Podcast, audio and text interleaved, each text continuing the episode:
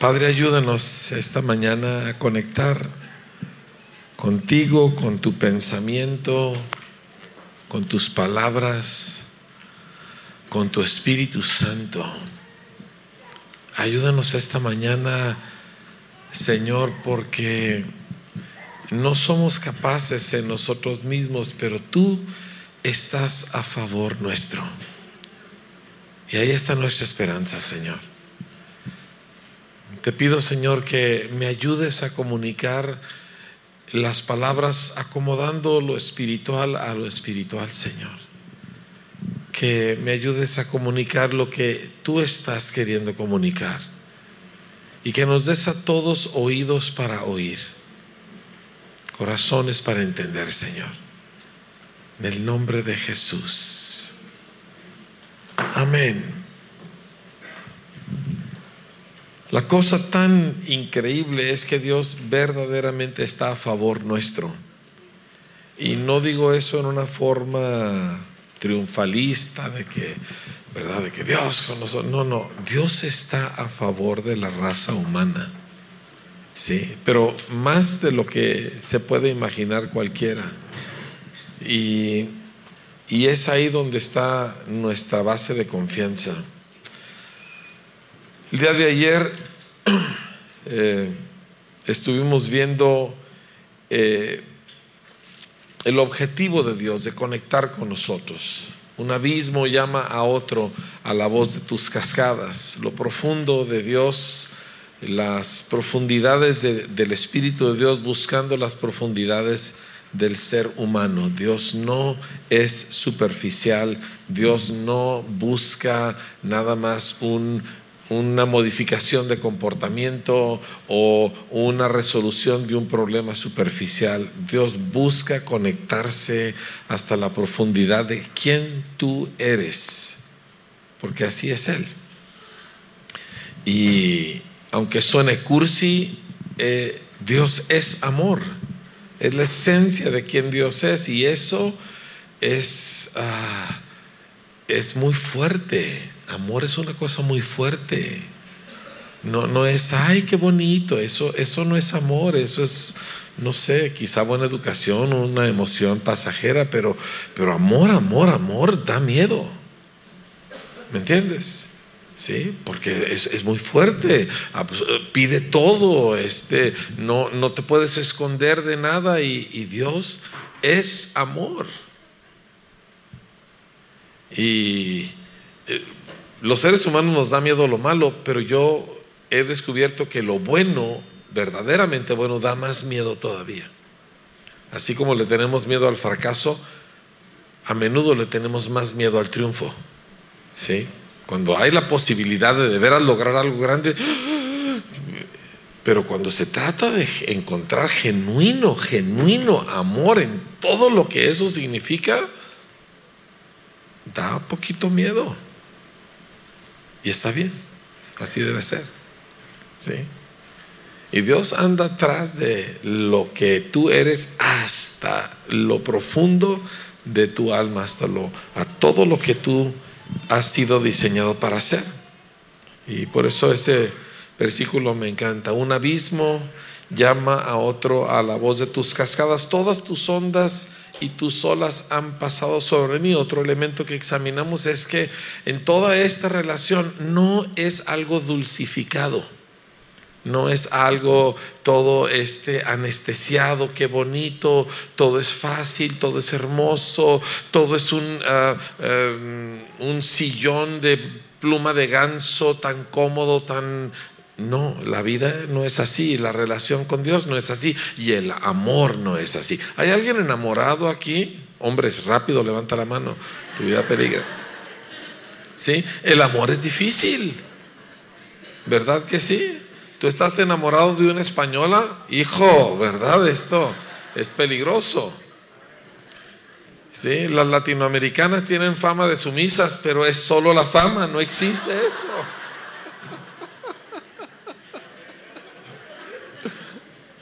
Estar enamorado es toda una aventura terrorífica, ¿verdad? Y, y así debe ser. Así debe ser. Entonces queremos uh, dispensar con la noción humanista de que la vida debe ser anestesiada y todo debe ser dulcificado, porque la realidad nunca ha sido así, nunca será así. Dios es intenso, es un fuego consumidor, nuestra relación de amor con Él es una relación que incluye dolor y lucha y sangre y sudor y lágrimas y todo eso es parte de y está bien. ¿Vale? Y no somos unas nenas que, ay, no, es que, porque Dios nos hizo a su imagen. Él es varón de guerra, Él llora, Él suda, Él ríe, Él danza, todo está dentro de quien Él es y nosotros fuimos hechos a su imagen. ¿Está bien? Si quiero nada más dejar en tu mente, en tu corazón, la idea de que esta, ah, esta noción de que Dios debe hacer que la vida sea más llevadera y más tranquila, es totalmente humanista, no tiene absolutamente nada que ver con el Dios de este libro. ¿Sea bien? Porque el Dios de este libro vendió a José en esclavitud y luego lo mandó a la cárcel. ¿Me explico? A ver, ¿por qué no están diciendo nadie amén? Gloria a Dios. Una, una maroma en el aire así, pentecostal carismática, nada. Pero no es así. Y gracias a eso salvó al mundo de morirse de hambre. Ay, dice, no lo pudo haber hecho de otra manera menos agresiva. No. Y así es en cada caso. ¿Por qué la salvación tuvo que ser tan horrible? Que la salvación fue un acto, no hay otra palabra mejor, horrible. Lo que se le hizo a Jesús fue horrible. Y sin embargo, en aquel terror, en aquella eh, extraordinaria eh, tragedia, injusticia, llámalo lo que quieras, ahí está la belleza del amor de Dios salvándonos. De hecho, los humanistas nos consideran a nosotros gente un poco enferma, de que tenemos tanta obsesión con sangre y cruz y etcétera, pero es que así es.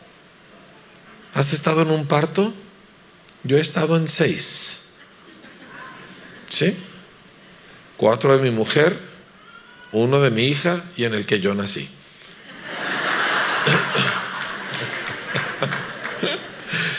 y todos fueron un escándalo y un grito y sangre y sudor y vergüenza y todo revuelto y vida. Y uno quisiera que la vida fuera. ¿A poco no quisieras que los niños nacieran ya en, en, ropita este, tejida, verdad? Este color rosita, las niñas, azul bajito los niños, ¿verdad? Así no nacen. Nacen en medio de olores y gritos y, y sudores y llanto y sangre por todos lados, ¿verdad? Yo he estado ahí. A ver, todos están. Bueno, pero qué, qué serios estáis esta mañana. ¿Sí? Pero hay vida ahí. Ahí está la vida. Yo estuve, tuve el privilegio de participar ah, por algunos años en lo que se conoció como el avivamiento de Pensacola y, y era una iglesia de gente pija, ¿verdad? Este, bien, mayorecitos de edad la, la mayoría de ellos y de repente cae el Espíritu Santo y aquella iglesia se llena de la gente del barrio. Toda clase de ladrones y prostitutas. Y yo recuerdo así entrar y eh, ver mujeres que obviamente venían de otro estilo de vida y, toda esa gente fina, pija con sus niños y ahora el bolso ya lo tienen aquí, ya no lo dejan en la banca, ¿verdad? Y, todo eso. Y mi amigo, el, el Lindo Cooley, el director de alabanza, habló con la iglesia y les dijo, miren, yo sé que esto es difícil para ustedes. Dice, pero ustedes tienen que decidir si queremos ser un museo o una sala de parto. Un museo es limpio, ordenado, pero todo está muerto. En un museo todo está muerto. Una sala de parto, ¿verdad? Pero hay vida. Y uno dice, Dios, ¿no hay una tercera opción? y no, no hay. Entonces en nuestro caminar con Dios, no te asustes de que esto es como es. Porque Dios no se asusta. He descubierto que el favor de Dios y la bondad de Dios es más grande que la estupidez mía y todas mis debilidades. Y que Dios es más bueno de lo que yo puedo ser malo y Él es más listo, más inteligente de lo que yo puedo ser tonto. Y mi confianza está ahí. ¿Alguien puede decir amén a eso? Resonante amén, ¿verdad? Sí, muy bien.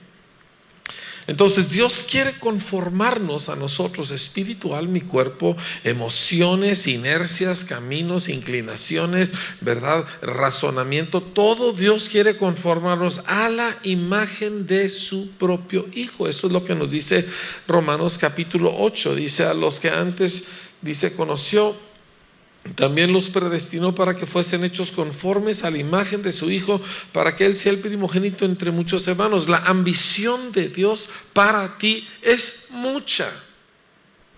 El problema nuestro es que nos conformamos con que Dios nos dé alguna cosita y Dios dice, no, te quiero hecho a la imagen de mi Hijo, quiero que te parezcas a Él, quiero que lo reflejes a Él, quiero que cuando alguien te vea a ti, inmediatamente piense en Jesús. Ese es mi objetivo. Dices, yo no quiero tanto, pues yo sí. Y se acabó y yo mando, ¿verdad? Dice el Señor. Y se acabó y, tú vas a hacer eso y más vale colaborar con el Señor. ¿Cuántos ya descubrieron que no? Miren, yo no sé si se dice esto aquí en España, pero en México decimos que a Dios nadie le gana a las patadas. ¿Sí? Tú te le pones a Dios a las patadas. ¿Se entiende? Yo no sé si se usa aquí, pero se entiende, ¿verdad? Tú te pones a Dios a las patadas, Dios, Dios tiene punta, Dios da patadas más fuertes. O sea, no pelees con Dios, colabora con el Señor. ¿Vale? Dice, pero yo pienso que Dios es hermoso, ¿verdad? No, Dios es un fuego consumidor. Sí es hermoso, pero este no se limita a eso. El asunto entonces, Dios tiene grandes ambiciones para nosotros y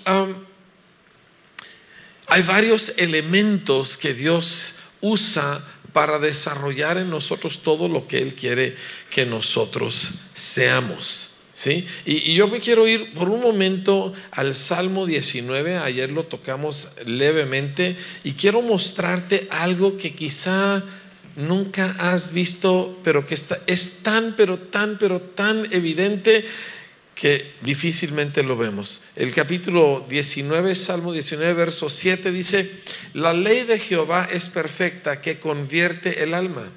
El testimonio de Jehová es fiel que hace sabio al sencillo. Los mandamientos de Jehová son rectos que alegran el corazón. El precepto de Jehová es puro que alumbra los ojos. El temor de Jehová es limpio que permanece para siempre. Los juicios de Jehová son verdad todos justos. Termino con su resumen. Dice, deseables son más que el oro y más que mucho oro afinado y dulces más que miel y que la que destila del panal. Ahora, yo he leído este pasaje centenar de veces a lo largo de mi vida cristiana y de repente vi lo que está tan obvio, pero yo no lo había visto. Porque, déjame te lo explico de esta manera, los seres humanos y los cristianos, recuerden que yo no soy cristiano, a lo mejor si usted me llama, pero yo no, yo soy un discípulo de Jesús.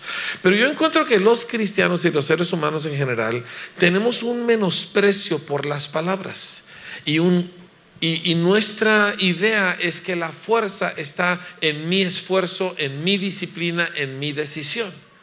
Y los cristianos constantemente le decimos a la gente que tome una decisión, que decida por Cristo, ¿verdad? Y nuestra idea es que la palabra de Dios es que Dios te da una instrucción, pero todo depende de que tú lo hagas. Todo depende de que tú realmente lo abraces y te esfuerces y lo obedezcas. Y tengo noticias para ti. No es así. O sea, en, la interacción entre la palabra de Dios y mi vida, el pensamiento humano es que mi esfuerzo, mi apego, mi abrazo a aquello que Él ha dicho, a su instrucción, en que yo me someta a ella, en que yo haga todo, ah, todo una lucha para llevarla a cabo, eso es donde está el secreto de que esto suceda. Pero no es cierto. El poder no está en tu decisión. El poder no está en tu disciplina. El poder no está en tu esfuerzo. Y no estoy diciendo con esto que no habrá esas cosas, pero el poder no reside ahí.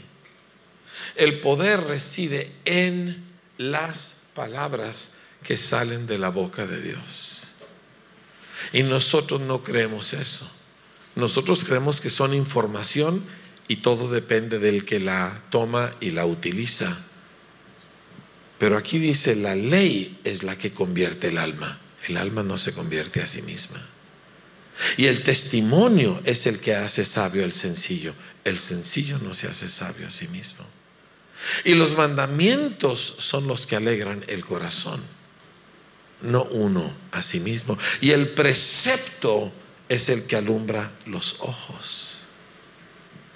O sea, el texto claramente te presenta a las palabras de Dios actuando por sí solas. Lo que te estoy diciendo es que hay un poder dentro de las palabras de Dios que produce por sí solo toda una serie de cosas. Y el pensamiento humano es, no, el poder es mi decisión, es mi esfuerzo. Pero déjame te lo muestro en varios lugares en la escritura, ¿verdad? Uno de ellos, Isaías 55, lo conocemos, mi palabra que sale de mi boca, diga conmigo, sale de su boca. Esto es clave. Dice, no volverá a mi vacía. O sea, hay un poder dentro de las palabras que salen de su boca. Entonces, en cierta ocasión, uno de los mensajeros de Dios, uno llamado Gabriel, grandote hecho de luz, ¿sí? baja a un pueblito en el norte de Israel llamado Nazaret y entra a la casa de una jovencita, 14, 15 años más o menos, llamada María y la saluda y ella pues la, toma por sorpresa aquello, ¿verdad? Y, le dice una serie de palabras y, y, ella está escuchando. Es una jovencita impresionable, ¿verdad? O sea, de un pueblito, no está acostumbrada a ver cosas fantásticas. Y le dice, tú vas a tener un hijo. Y dice ella, ¿Cómo va a ser esto? Porque aunque ya estoy desposada, todavía no vivimos juntos, mi marido y yo, yo todavía soy virgen. Y le dice, el Espíritu de Dios va a venir sobre ti y esto que el que será engendrado será llamado Hijo del Altísimo. Y luego le dice una frase que es importante explorar. Le dice, porque nada es imposible para Dios. Ahora, ahí tú dices, amén, sí, ¿verdad? Pero es muy interesante que en la manera en que se construye el idioma griego, esta frase en su lenguaje original se expresa con ciertas palabras muy claves, porque dice pa, pan rema, a ninguna declaración es lo que significa pan rema, dice, le falta dunamis, que es poder. La forma en que en griego, en el griego del Nuevo Testamento se decía nada es imposible para Dios, es literalmente a ninguna declaración de Dios le falta poder. Es exactamente como se dice. Es, es el constructo del idioma, ¿verdad? Pero Dios diseñó los idiomas. A ninguna declaración de Dios le falta poder para cumplirse. Dentro de lo que Dios habla está el poder para producir aquello. Por eso Jesús constantemente comparó la palabra de Dios a la semilla, porque la semilla en sí misma tiene el poder para producir una planta o un árbol. ¿Me explico? La semilla no es una instrucción, la semilla es una concentración de genes, de cromosomas, ¿verdad? Que bajo ciertas circunstancias producirán por sí mismas aquello. Jesús mismo lo dijo, dice, el sembrador sale o el, el agricultor sale, siembra aquello, dice, y él se va a su casa de noche y de día, y él no sabe cómo aquella cosa produce, dice, pero la semilla de sí misma por sí misma produce primero el brote, luego la planta, la espiga y finalmente el grano lleno en la espiga. Por sí misma. Y los seres humanos, en toda la influencia humanista que tenemos, no creemos que las palabras de Dios contienen este poder en sí mismas. Repito, creemos que el poder está en nuestro apego a esas palabras.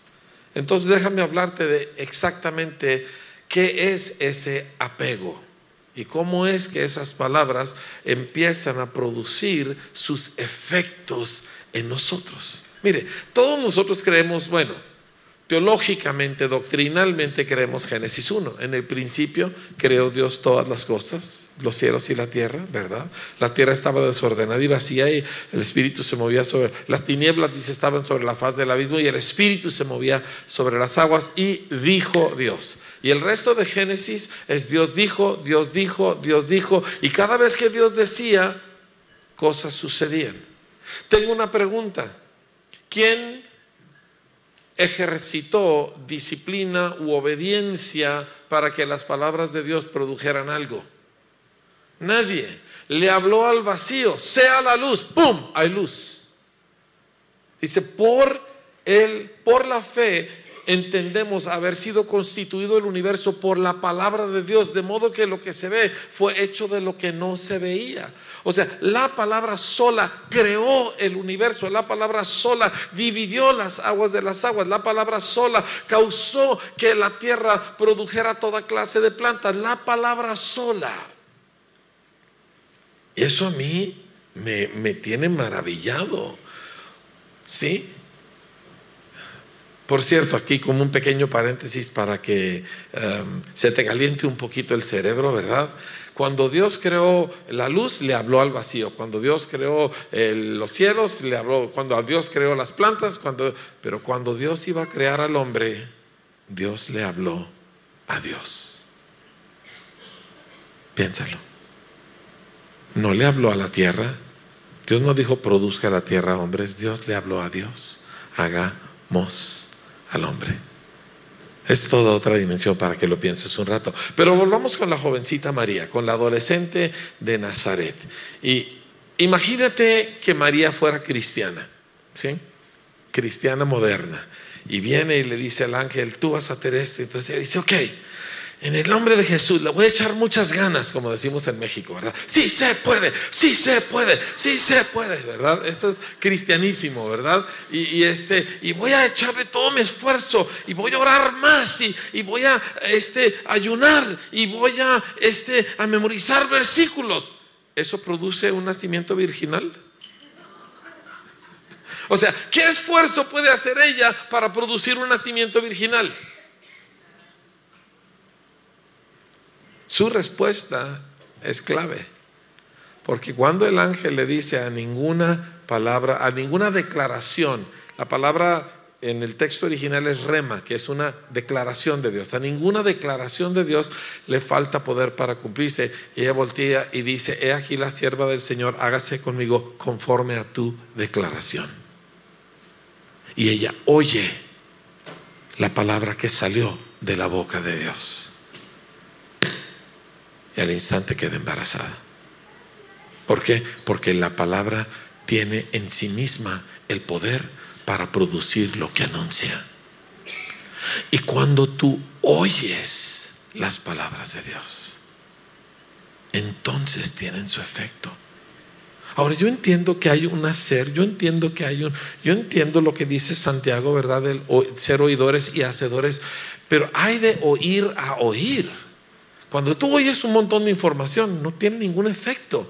Pero cuando tú oyes la palabra que sale de la boca de Dios, todo cambia. ¿Sí? Jesús, cuando fue tentado, ¿verdad? Y viene el enemigo y eh, a los 40 días de ayuno le dice, este, dile a estas piedras que se conviertan en pan. Y Jesús voltea y dice, no solo de pan vive el hombre, sino de cada rema, de cada declaración, de cada palabra que sale de la boca de Dios, no información muerta los fariseos tenían eso y no les servía de nada. Se las sabían de memoria, no les tenía ningún efecto, porque nunca oían al Señor. Oír es la clave de la vida. O sea, el secreto de la vida no es esfuerzo, el secreto de la vida es oído. Marcos capítulo 4 dice, tengan cuidado como oyen. Bueno, se los voy a leer así en español, porque estoy en Castilla, ¿verdad? Y aquí se puede hablar castellano, este, como Dios manda. Así que se los leo como lo dice el pasaje. Es uno de mis versículos favoritos, lo tengo todo subrayado y marcado en tres colores, ¿verdad? No, cuatro colores. Les dijo también, mirad lo que oís, tened cuidado prestad atención a lo que oís, porque con la medida con que medís os será medido y aún se os añadirá a vosotros los que oís. Todo lo que viene de Dios viene a través del oído. Todo. ¿Por qué? Porque la fe viene por lo que uno oye, dice Romanos 10, 17. Y lo que uno oye por un rema o una declaración de Cristo. Es como por ejemplo en la predicación, cuando tú le vas y le compartes el Evangelio. Muchos cristianos ya no le comparten el Evangelio a nadie porque dicen es que nadie quiere oír, es que la gente es muy dura. Eh, eh, eh, a mí me cae tan mal esa frase de que no es que este pueblo es muy duro, es que este país es muy duro. Disculpa, perdóname, dispénsame, pero mi Biblia dice que el poder de Dios no está en la decisión del inconverso, está en la proclamación del mensaje. El poder de Dios para salvar no depende del impío que me está escuchando, depende del que lo está predicando. Ahora todos están muy quietos otra vez. Espero que es porque están pensando, nadie está deprimido, ¿verdad? ¿No? Porque la verdad es que estas son buenas noticias. O sea, la proclamación del Evangelio lleva dentro de sí el poder para producir la vida. Entonces, cuando alguien anuncia el Evangelio, una declaración de Cristo, en esa declaración de Cristo está el poder para producir fe en una persona muerta. Y cuando esa persona muerta lo oye, fe sucede y cree en Cristo Jesús. Por eso los grandes avivamientos no han dependido de que eh, ciertas personas se pongan de cierto modo, ah, sino han dependido de que los creyentes captan el poder del mensaje. Ahora los cristianos ¿sí? Los cristianos, usted dice, ¿tienes pleito con los cristianos? Totalmente, absolutamente. Yo me peleo con los cristianos todos los días, ¿verdad? ¿Sí? Los cristianos buscan gente que casi es cristiana para hablarle de Dios. y te dicen, ay, fulanito, mi vecino, ay, dice, hasta es mejor cristiano que yo. Claro, nomás le falta recibir a Cristo, ¿verdad? Casi nada, casi nada. Y sin embargo, Jesús se iba a lo peor de la sociedad, a lo más difícil, a lo más rebelde, a lo más perdido. ¿Por qué? Porque su confianza no estaba en la disposición de las personas, su confianza estaba en el poder del mensaje que él traía. Y si lo oyes, ¿Sabe qué dijo Jesús? Dijo, el que oye mis palabras y cree al que me envió, este tiene vida eterna. En otro lugar, Jesús dijo, la hora viene y ahora es cuando los muertos oirán la voz del Hijo del Hombre y el que la oyere vivirá. Y por eso continuamente repetía, el que tiene oídos para oír, oiga. El que tiene oídos para oír, oiga, oiga. Oiga, ocho veces en los evangelios, no satisfecho, vuelve en Apocalipsis otras siete veces. El que tiene oídos para oír, oiga, porque todo depende de cómo oyes. Cuando tú oyes a Dios hablar, es cuando, cuando fe sucede cuando oyes a Dios.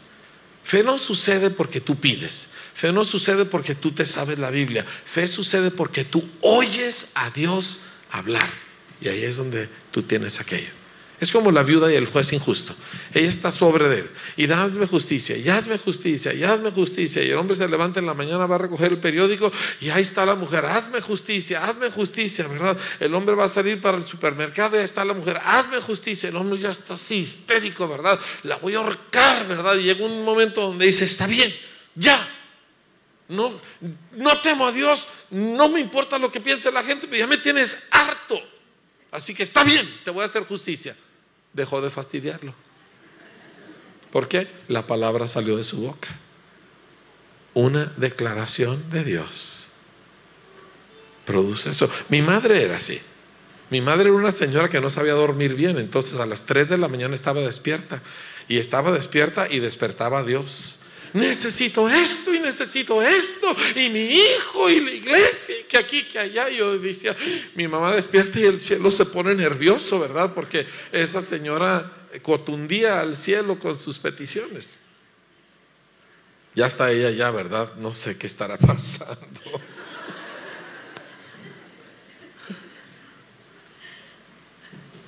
¿Cómo oyes?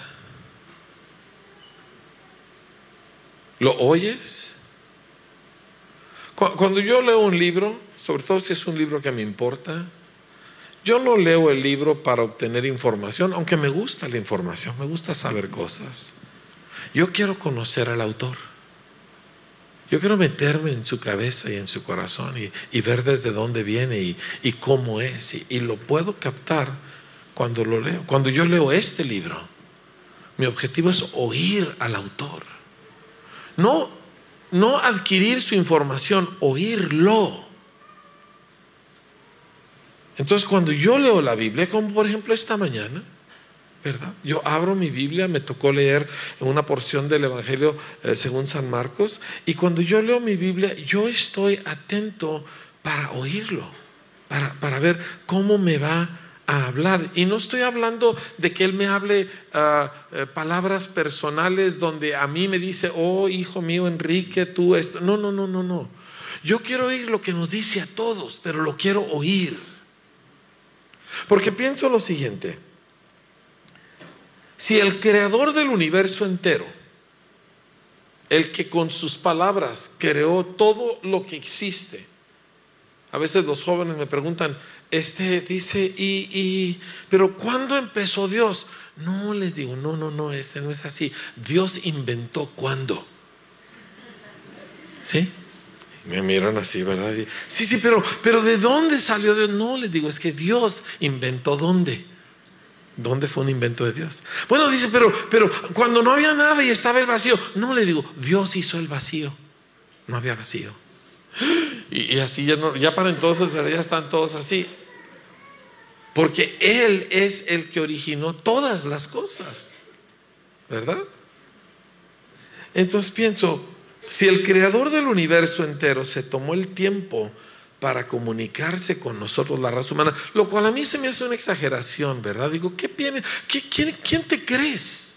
O sea, somos unos microbios sobre la superficie de un grano de arena flotando en un universo vasto, ¿verdad? O sea, el, creador de veras se va a dirigir a nosotros, por favor, digo. O sea, ¿no, ¿no crees que traes ilusiones de grandeza? Pero si es así, si de veras se comunicó con nosotros, ¿no debemos estarle atentos? Y, si no conforme con haberse comunicado, se toma la molestia de poner todo eso por escrito, en lenguaje que nosotros podemos entender, para que no tengamos dudas acerca de las cosas que Él ha comunicado. ¿No debo yo de estar estudiando estas palabras atentamente, con mucho ahínco? Y, si no satisfecho con eso, Él se, se reduce a sí mismo para hacerse uno de nosotros en un cuerpo humano igual que nosotros, para comunicarnos con perfecta claridad quién y cómo es Él. ¿No debería toda mi vida girar alrededor de sus palabras? ¿No deberían sus palabras definir mi realidad? Él es el verbo de Dios, Él es la expresión de Dios. Él es la palabra que sale de la boca de Dios. Él es lo que Dios dice. ¿Y cómo puedo yo pensar que yo tengo un encuentro con Dios, específicamente con el verbo de Dios, con la palabra viviente? ¿Cómo puedo yo creer que yo he tenido un encuentro con la palabra viva si no lo oigo. Es que estuvo tremendo, sentí la gloria, eh, me caí al suelo, rodé de un lado al otro, todo eso yo lo he hecho, ¿eh? por cierto, y un montón de veces. Pero si no lo oigo, no ha habido un encuentro. Porque Él es la palabra, Él es la expresión. ¿Sí? O sea, se le, se le percibe, se, se conecta uno con Él a través de los oídos. Entonces yo necesito oír las palabras de Jesús, pero oírlas de grado que éstas definan toda mi realidad. No en el sentido de esfuerzo asiduo, sino en el sentido de fe. Porque el poder no está en mi apego, el poder está en las palabras mismas, por eso me apego a ellas. Y cuando las oyes, producen cosas en ti. Cuando oyes a Dios, lo que oyes te cambia. Yo veo tantos de nosotros tan frustrados haciendo 40 mil esfuerzos y no logrando ser lo que debemos ser porque nosotros estamos tratando de producirlo, pero si yo oigo al Señor, entonces lo que Él habla producirá aquello que Él está diciendo. Igualito que en Génesis 1. Igualito que en Génesis 1. La clave está en oírlo. Sí. La clave está en oírlo.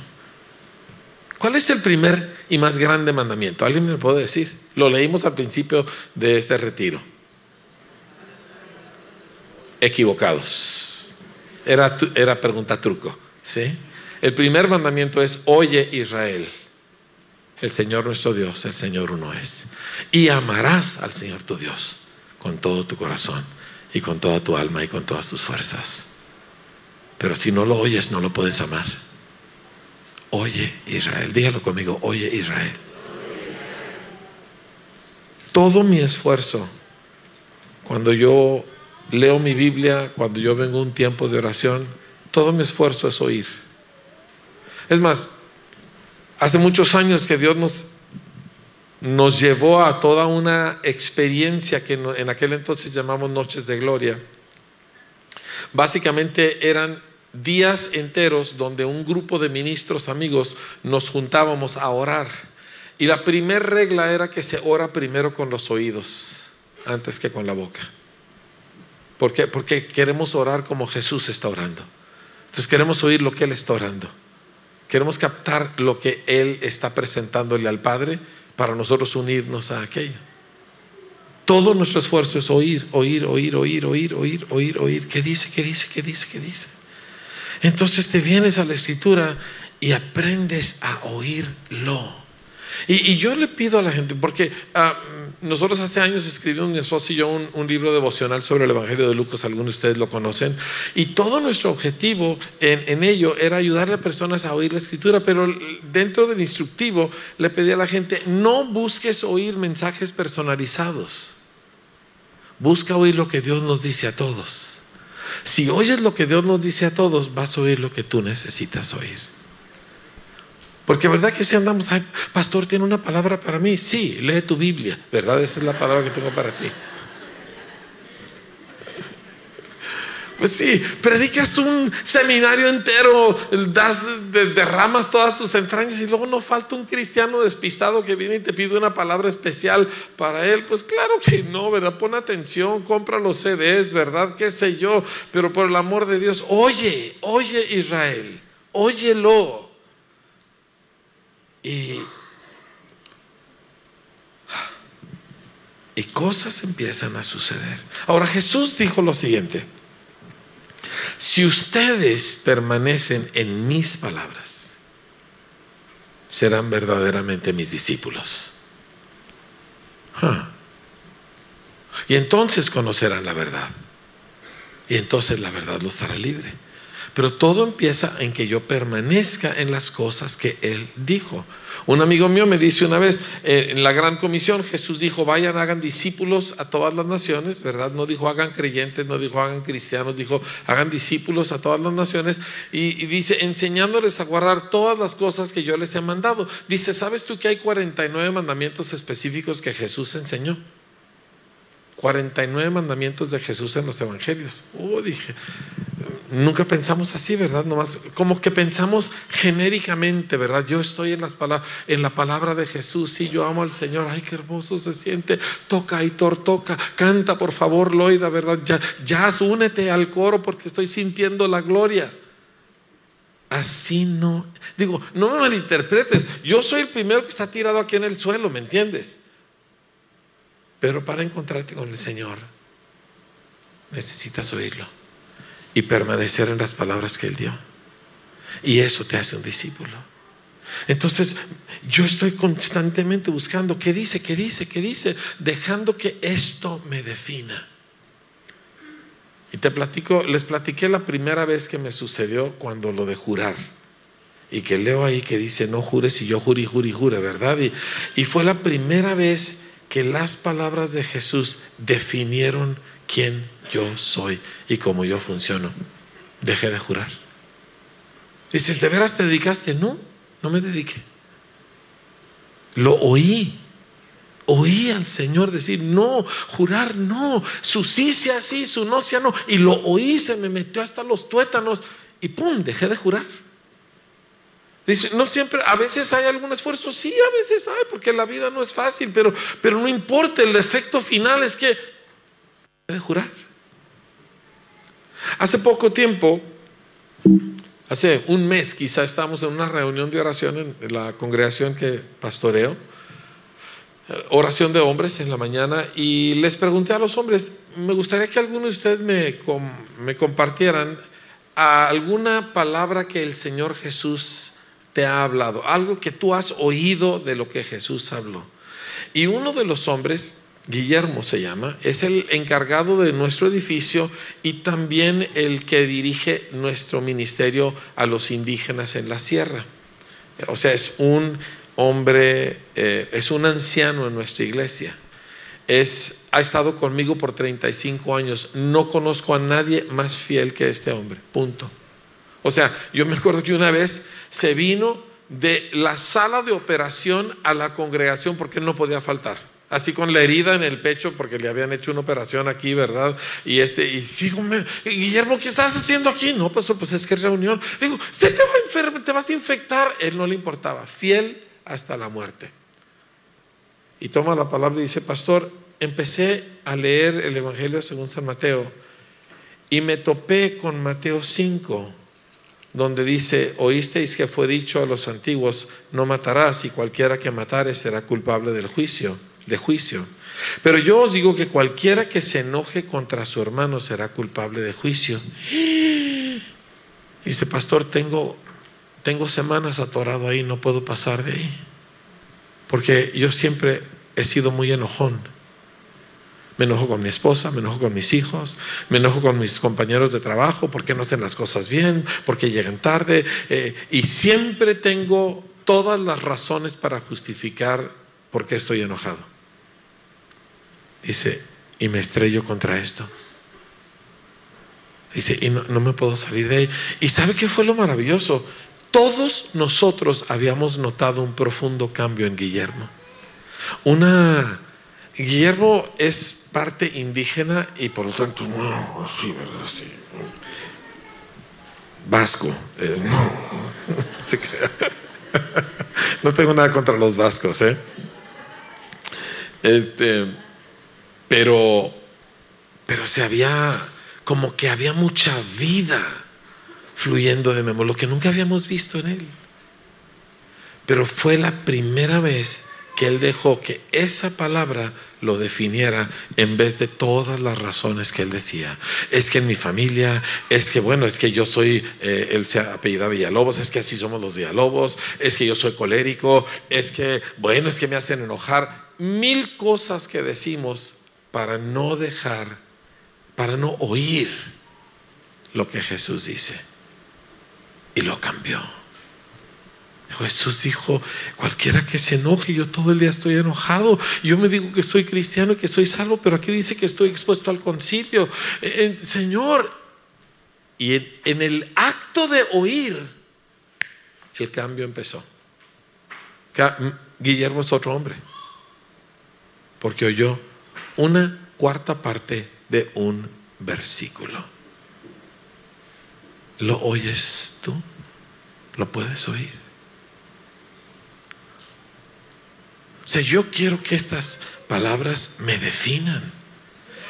Yo quiero que esta, eh, estas letras rojas me digan quién soy yo.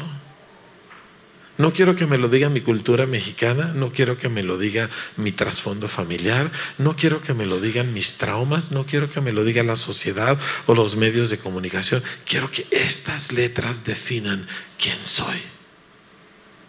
Y por eso inclino mi oído para oír.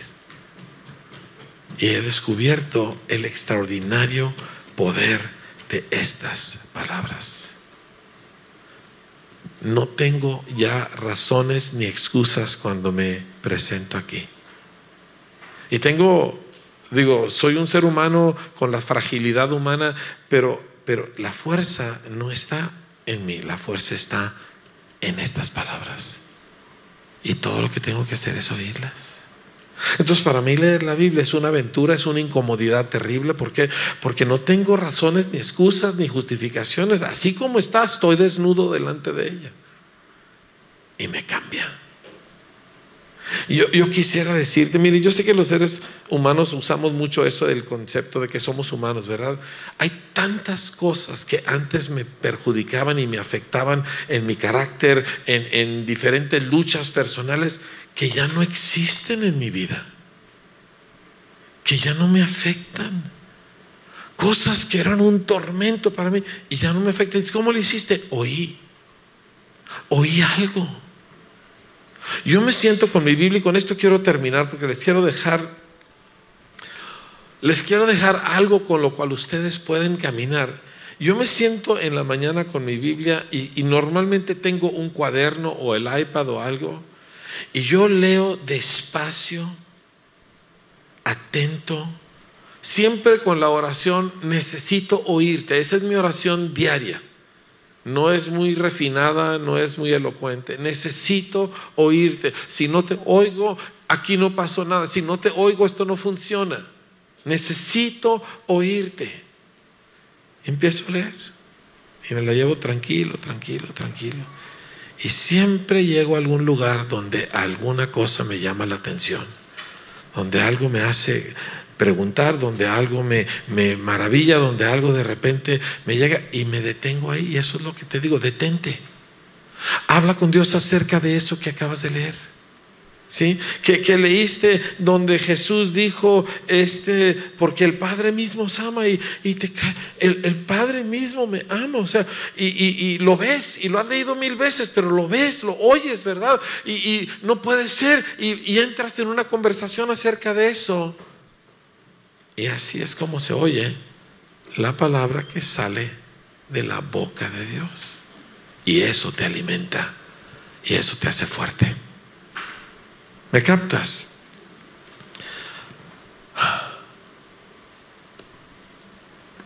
Mi corazón es no es digno de confianza.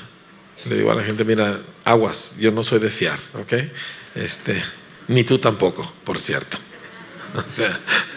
Yo, yo confío en, en, Cristo que está en ti, pero en ti nada. Este, mi corazón es inconstante mi humanidad es frágil, mi experiencia bastante dañada, pero oigo, oigo al Señor. Caído, dijo un profeta, dice, pero con los ojos, los oídos bien abiertos. Todavía capto. Y nosotros, y, los dejo con una comisión que el Señor me dijo que les diera.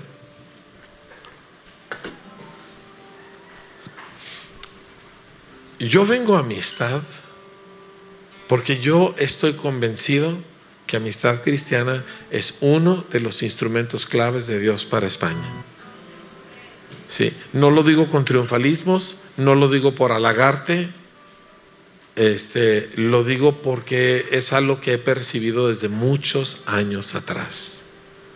No significa que ustedes son mejores que otras personas, solo significa que Dios así lo ha querido. Sí. Y hay toda una nación que nunca ha oído a Jesús. Que Dios se hizo hombre para venir a hablarnos y esta nación nunca lo ha oído. Nunca ha habido un avivamiento, nunca ha habido un despertar. Ha habido brotes pequeños, pero nunca ha habido una cosa que afecte a toda la nación. La nación nunca ha oído a su Creador. Formas religiosas ha tenido muchas, pero nunca lo ha oído. Y nosotros estamos aquí para decirle, oye España. O sea, Dios ha venido a hablarte, hay palabras de Dios para ti. Si las oyes, te salvarán. Si las oyes, te cambiarán. Mira lo que dijo. Empieza obviamente nosotros oyendo, pero una vez que oyes, el que oye habla, no lo puede callar. Entonces quiero dejarles esta encomienda. Ustedes son miembros de una iglesia que es una verdadera bendición, pero no es para que qué hermosa es amistad. Es por España, es por esta nación. Y si oyes lo que Dios ha depositado aquí entre ustedes, este, si tú oyes lo que ha puesto en ustedes, entonces esta iglesia va a expandirse para afectar a una nación. Mi oración y mi sueño es que haya 100 amistades en, en el reino de España. En serio. Mi oración es que esto se multiplique por todo el territorio nacional. No necesariamente con el nombre amistad, no necesario porque ahora Rebeca va a ser la cabeza de una organización gigantesca. No, no, no, no. Pero lo que hay aquí, esta gracia que hay aquí, que esto se extienda por todo el país. Es mi oración. Es la razón que yo vengo a España. Es la razón que yo invierto en amistad. Así que vamos a cerrar los ojos. Y Señor, tú has hablado. Y tus palabras, Señor, quebrantan la peña y tus palabras hacen saltar los montes, Señor. Tus palabras crearon el universo que conocemos. Tus palabras son espíritu y son vida. Tus palabras vienen cargadas de poder para producir lo imposible. Con la palabra echabas fuera a los demonios, con la palabra sanabas a los enfermos, Señor. La palabra que sale de tu boca es algo absolutamente imparable. Y nosotros estamos aquí para oír.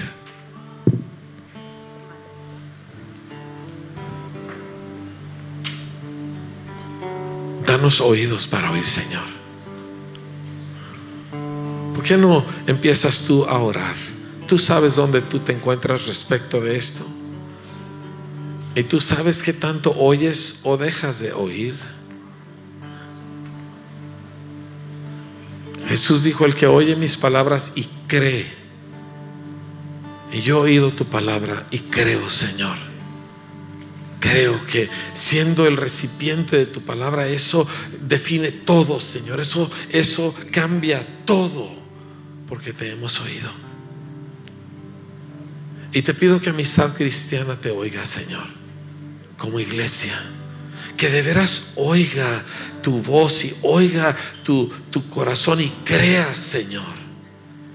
Y no se reduzca a, a, lo que nosotros, gente maja, podemos hacer, Señor, sino, sino tú has depositado una gracia y la hemos creído.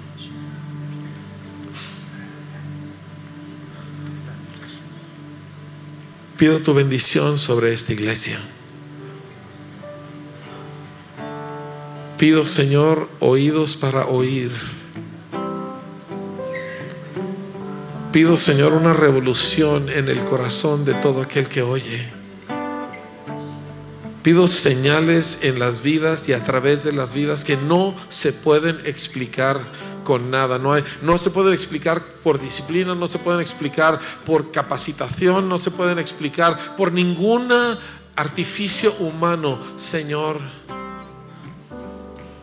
bendigo esta iglesia y su misión en este país.